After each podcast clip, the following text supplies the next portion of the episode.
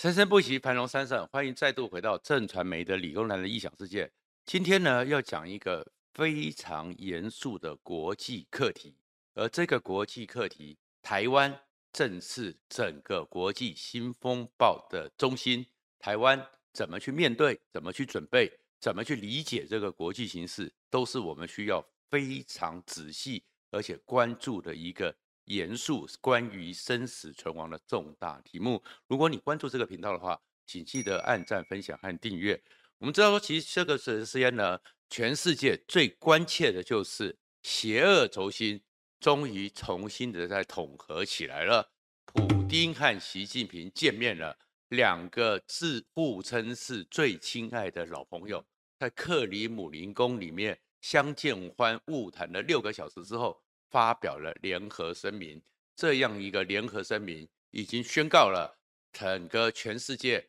就变成了是抗中和反美两个壁垒分明的阵营。而这个抗中和反美里面呢，大家都看到的，乌克兰是现在正在进行的战场，但是未来最核心、最激烈、最变数多的这个整个抗中和反美两个主要战场。就是台湾海峡，而台湾在这个第一线里面，更要思考的是我们该做哪些准备。如果你关心这个频道，请记得按赞、分享和订阅，谢谢。其实呢，整个不如不意外的，普丁和习近平见面，当然他们两个人，习近平一定是会发挥共产党过去对付国民党的那一套模式，谈谈打打。现在普丁呢，整个东西打的。乌克兰打得普丁有一点点的气虚、后继无力，所以呢，习近平就出来了，作为邪恶轴心的新的大哥，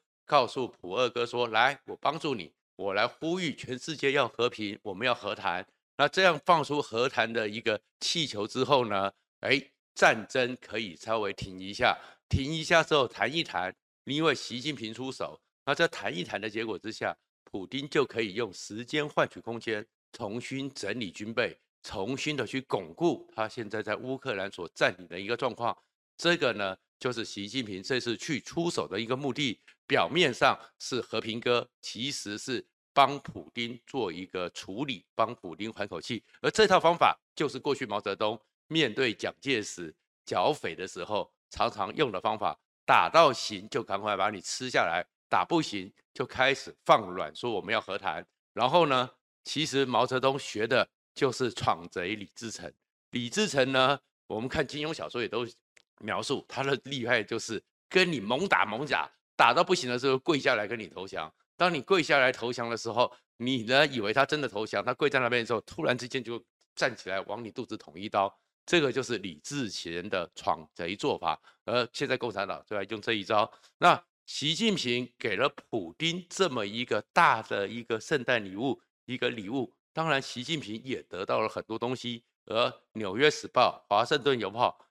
北约的大西洋理事会都在讲说，关键核心都是针对台湾。习近平去之前呢，在到达莫斯科之前呢，特别还投书给了俄罗斯的《俄罗斯报》，里面特别强调是说，要跟俄罗斯共同开创新的格局，要跟俄罗斯成为。全方位战略新伙伴的整合关系，然后他特别提到，在十年前他刚当上中国的国家主席的时候，第一个出访的国家就是俄罗斯。现在他连任，第一个出访的国家还是俄罗斯。过去他跟习普丁他出访莫斯科有八次，跟普丁在各个场合见面，包含普丁去访问中国有四十几次。然后呢，每一次习近平都满载而归，关键就在满载而归。这一次去见面的时候呢，哎，联合声明里面，俄罗斯普京特别的是要求呼吁尊重中华人民共和国主权和领土的完整，是各国不该去干预。这个其实就是呼应习近平的一个中国原则。他们的意思就是，普京认可。台湾就是中华人民共和国不可分割的一部分，这个是送了习近平一个礼物，习近平也从普丁那边得到了承诺。接下来呢，再讲一件事情，就是习近平又出来讲，表面上是挺普丁，其实也是挺了他的邪恶轴心的北韩兄弟。意思就是说，反对未经过联合国安全理事会授权通过的单边制裁。什么意思？就是说，如果联合国安全理事会没有通过，那你任何的所谓的制裁是被反对的。所以呢，美国因为俄罗斯入侵乌克兰，美国跟北约对于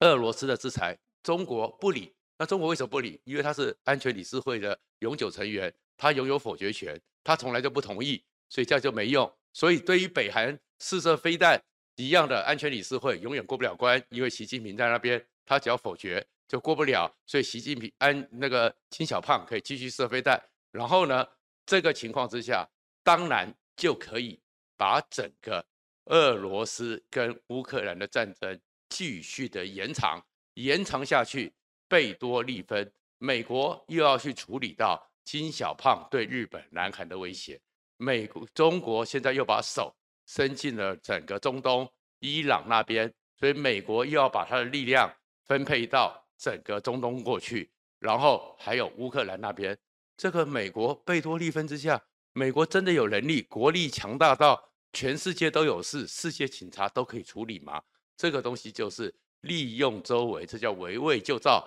台湾海峡，美国的关注能力当然会因此减少了一点。再过来，另外一方面呢，普丁也给了习近平一个大的 favor。普丁和习近平签了十四项，直到二零三零年，中俄彼此之间的能源经济的互惠合作条约。那这里面最重要的就是，普丁公开承诺，俄罗斯的企业会源源不绝，绝对保证提供。中国日益增加的能源需求，然后签署了由俄罗斯经过蒙古共和国到达中国的西伯利亚二号油田，一年可以提供中国五百亿立方公尺的天然气，还有其他的石油，还有其他的粮食。俄罗斯是天下粮仓，俄罗斯有很多的石油，对中国来讲，它已经确保了能源和粮食的生命线。所以各国认为说，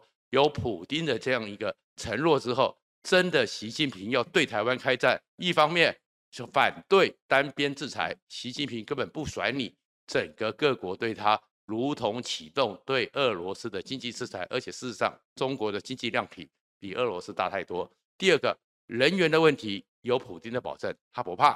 粮食的问题有普京的保证，他不怕。所以其实。这里面大家都认为，这场协议里面已经保留了对台动武的时候，普京和习近平已经在后勤供应线签下了战略合作的一个协定。然后面对这样一个局势，台湾当然要去思考到，其实习近平真的对台湾不会放手。不是你马英九过去之后，祭祭祖、磕磕头，中国就会觉得说台湾对我很友好，有机会就一定会打台湾。所以，美国的太平洋舰队的空军司令在这个时候一场公开的整个演讲会里面，他特别指出来说，希望中国要认清楚，在现在这个局面里面。如果因为台海中美发生战争，将会是一场损失和死亡超过第二次世界大战的一个规模，所以这件事情绝对不能发生，那是人类和文明的一个重大浩劫。所以美国呢，一定会竭尽全力遏阻威慑，但是他说也要担忧的就是习近平对于台湾的执念。就跟普丁对于乌克兰的执念一样，恐怕不是理智能够唤醒的，而是要用拳头告诉习近平，你会得不偿失。而这样一个会得不偿失之外，光用讲的没用，还要把它力量给做出来。所以在同时的时候，美国太平洋舰队里面的海军司令帕帕罗很特殊的接受了美国最重量级的政论节目。CBS 的六十分钟专访，然后里面特别讲了一件事情，也是打脸了马英九。他是说，只要台海开战，美国总统一声令下，火速启动驰援台湾，美国的海军已经准备好了。其实这个访问它的重要性在哪里？其实美国有很多时候，或全世界，我们都知道场景很重要。帕帕罗接受 CBS 的专访，他特别挑在了是在关岛附近的美国李米兹航空母舰的甲板上。李米兹航空母舰在整个这三四十年的战争里面，非常具有代表性的利益。李米兹航空母舰最近才经过一年半的修整，重新服役。重新走到第一线，然后李米兹航空母舰虽然是第一艘的李米兹级的航空母舰，但是其实从它下水之后，它走遍了大西洋、印度洋、太平洋、南极洲、北极海，它全世界都走过。而且美国在这么几十年里面，世界警察的最重大战争，第一枪、第一颗飞弹都是李米兹，波斯湾战争。然后南斯拉夫那边的战争，所有的战争，阿富汗战争都是李米兹是急先锋，就很像《三国演义》的赵子龙，永远的第一名先锋就是李米兹，所以他在李米兹里面宣誓的意义非常强大。然后再过来呢，整个帕帕罗特别指出来说，去年裴洛西访问台湾的时候，他们确实关注到，也理解到。中国的海军在二十一世纪的时候只有三十七艘军舰，现在已经超过了三百五十艘的军舰。而在整个裴洛西访问台湾，中国展现的军事演习，美军也确实承认，以中国的火箭军加上他们演习配出的规模，对于区域即时反介入，是中国有做出，他们有这个能力。但是后面加了这四个月来，美国也理解到。中国的战法是怎么样？中国的布局是怎么样？美国已经根据这个做好了美国的新的战略、新的技术、新的程序，所以这样一个程序之下，绝对不会像中国所想象的要两三周，美军可以火速启动，立刻驰援。然后这个时候呢，还特别在讲这些时候，他特别讲了一个：现在美国的海军约有三百艘军舰。光在他的旗下太平洋舰队里面有两百艘，可以动用的是六艘航空母舰，十五万海军官兵，数千辆的 F 十八等级，包含可以来驰援的 F 二十二、F 三十五、B one、B two、B 五十二，这样还有美国的洲际弹道飞弹、巡弋飞弹。他的意思是说，其实美国已经准备好了，而且。我们准备好了，但是我们不会说我们准备足够，还要继续的成长。而他这里面其实透露一个讯息，就是二零一五年当习近平开始连任，当习近平开始在南海天海造陆，习近平开始想要挑战全世界既有秩序的时候，美国当时喊出了一句话，叫做“重返亚太”。重返亚太当时的目标就是说，美国过去太忽略亚太地区了。兵力和注意力都集中在中东这个地区，所以现在要重返亚太。重返亚太的达成目标就是三分之二的海军部署在西太平洋。而这个时候，帕帕罗的宣称就是说，他们已经达到了三分之二的美国海军部署在西太平洋，警告中国不要轻举妄动。那为什么这个时候都要做出这种动作呢？因为美国的白宫也特别出来。特别的告诉中国，严正的告诉中国说，虽然中国对于蔡英文又要去美国访问提出了严正关切，但是中国说，蔡英文从二零一六，美国说二零一六以后就已经过境美国六次，非常的平常。要不是因为中国引起了 COVID-19，其实蔡英文可以过境美国更多次，还到达了中国一趴，而且再开始提醒，不要再有去年裴洛西的事件。不要以为在这个时候你又可以利用蔡英文继续在台海周围做一个操演。美国白宫展现的态度，美国的太平洋司令告诉你说，我已经准备好了，你有蠢动，这次美军一定会加以因应。主要的也是是习近平，你不要以为说有普丁答应跟你站在一起了，有金正恩在那边乱射飞弹，分散美军的注意力，有中东那边出了状况，你就以为台海这边。你有空隙可钻。那另一方面呢，同样的对于普丁和习近平这两个双人组，也做了一个反向的威慑。这个威慑是什么？就是当普丁和习近平要见面之前，美国白宫的科比特别出来讲说：“你习近平真的要和平，你就直接到基辅，你去跟泽伦斯基谈，听听泽伦斯基的要求。”普习近平没有去，习近平见了普丁。而这个时候呢，正在印度访问的日本首相岸田文雄突然变更行程，突然直接就到达了基辅，跟泽伦斯基见了面。然后这里面的意义就第一个，当然是用岸田文雄跟泽伦斯基见面，去平衡掉普丁跟习近平的联手。然后岸田文雄去了以后，又给了呃乌克兰准备反攻的五亿美元的一个援助。美国同时宣布，美国再加三点五亿美元，包马海马斯火箭继续援助乌克兰。也就是说，各国挺乌克兰，不会因为你普习联手而会加以松懈。然后呢，这个时候，岸田文雄还是今年全世界 G7 七大工业国整个峰会的轮值主席。今年五月 G7 的峰会会开在日本的广岛，岸田文雄也是 G7 国家最后一个去到基辅的 G7 的领袖，